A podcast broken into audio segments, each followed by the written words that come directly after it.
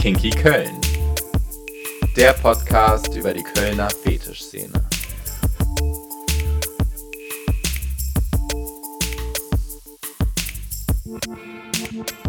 Lack und Leder, große Nasen, Füße oder Pissspiele. Wenn man auf diese Dinge steht, dann hat man einen Fetisch. Und natürlich weiß jeder, dass nur Perverse in der Fetischszene unterwegs sind. Viel weiter hat das Verständnis für Fetischismus lange nicht gereicht. Kein Wunder eigentlich, immerhin wird der Fetisch in einem der Schlüsseltexte der Sexualwissenschaft und vom Psychologen Alfred Bunet zur sexuellen Perversion erklärt.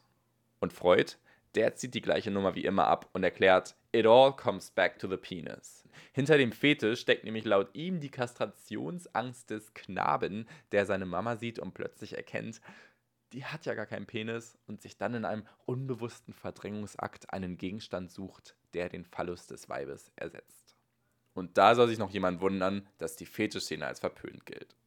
Inzwischen hat sich dabei auch so ein bisschen was getan, denn die Gesellschaft wird in ganz kleinen Schritten sexuell liberaler, freier und ja, spätestens mit 50 Shades of Grey weiß plötzlich irgendwie auch Mama über BDSM und Fetisch Bescheid.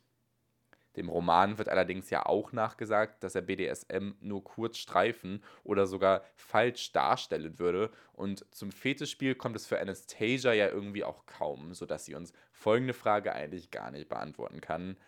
Was genau ist denn nun Fetisch?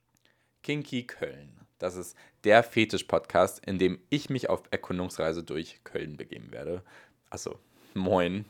Ich bin übrigens Philipp.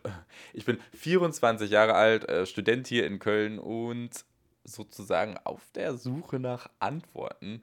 Statt diese aber einfach zu ergoogeln, möchte ich die ExpertInnen selber sprechen lassen, denn in diesem Podcast geht es vor allem darum, es soll niemand bevormundet werden, sondern die Szene soll die Chance bekommen, eben selber zu erzählen. Also werde ich in den kommenden Wochen verschiedene Interviewpartner einladen, die mir und euch dann von ihrem Fetisch oder von ihrer Arbeit in der Fetischszene erzählen sollen. Schluss mit den stereotypischen Vorstellungen und Vorurteilen für mich und auch für euch, denn jetzt hören wir einfach mal zu und ähm, lassen die Leute sich so repräsentieren, wie sie selber wollen. Die können mir erzählen, was sie wollen und wie sie Fetisch ausleben und verstehen. Das ist übrigens mein erster Podcast. Ähm, ich bin super aufgeregt, super gespannt. Ich freue mich total darauf. Verzeiht mir also bitte mögliche Startschwierigkeiten. Äh, ich bin manchmal ein kleiner Techniklauch und hoffe natürlich nicht nur auf tolle Gespräche, sondern auch auf annehmbare Qualität. Kann aber nichts versprechen, denn in den kommenden Wochen werde ich mit den Mikros durch Köln reisen und wenn es dann doch im Domina-Studio vielleicht mal zu sehr hallen sollte oder Mr. Puppy Germany zu laut ins Mikro bellt, äh, dann verzeiht mir das bitte. Ähm, ich gebe mein Bestes. Mehr habe ich eigentlich auch gar nicht zum Startschuss im Pilotfolgenformat zu sagen. Äh, ich würde sagen, ich packe meine Mikros ein und begebe mich auf Erkundungstour durch Köln und durch die Kölner Fetischszene. Ach so, und übrigens, wenn ihr Fetisch für richtig pervers und versaut haltet, ja, und euch gleich mal entspannt zurücklehnen wollt und einfach ein paar verruchte Details erfahren wollt, gemeinsam mit mir auf diese Szene hinabblicken, ey, dann schaltet doch einfach wieder aus, weil dann kann euch dieses Format ganz bestimmt nichts bieten und dann habe ich auch einfach keinen Bock auf euch.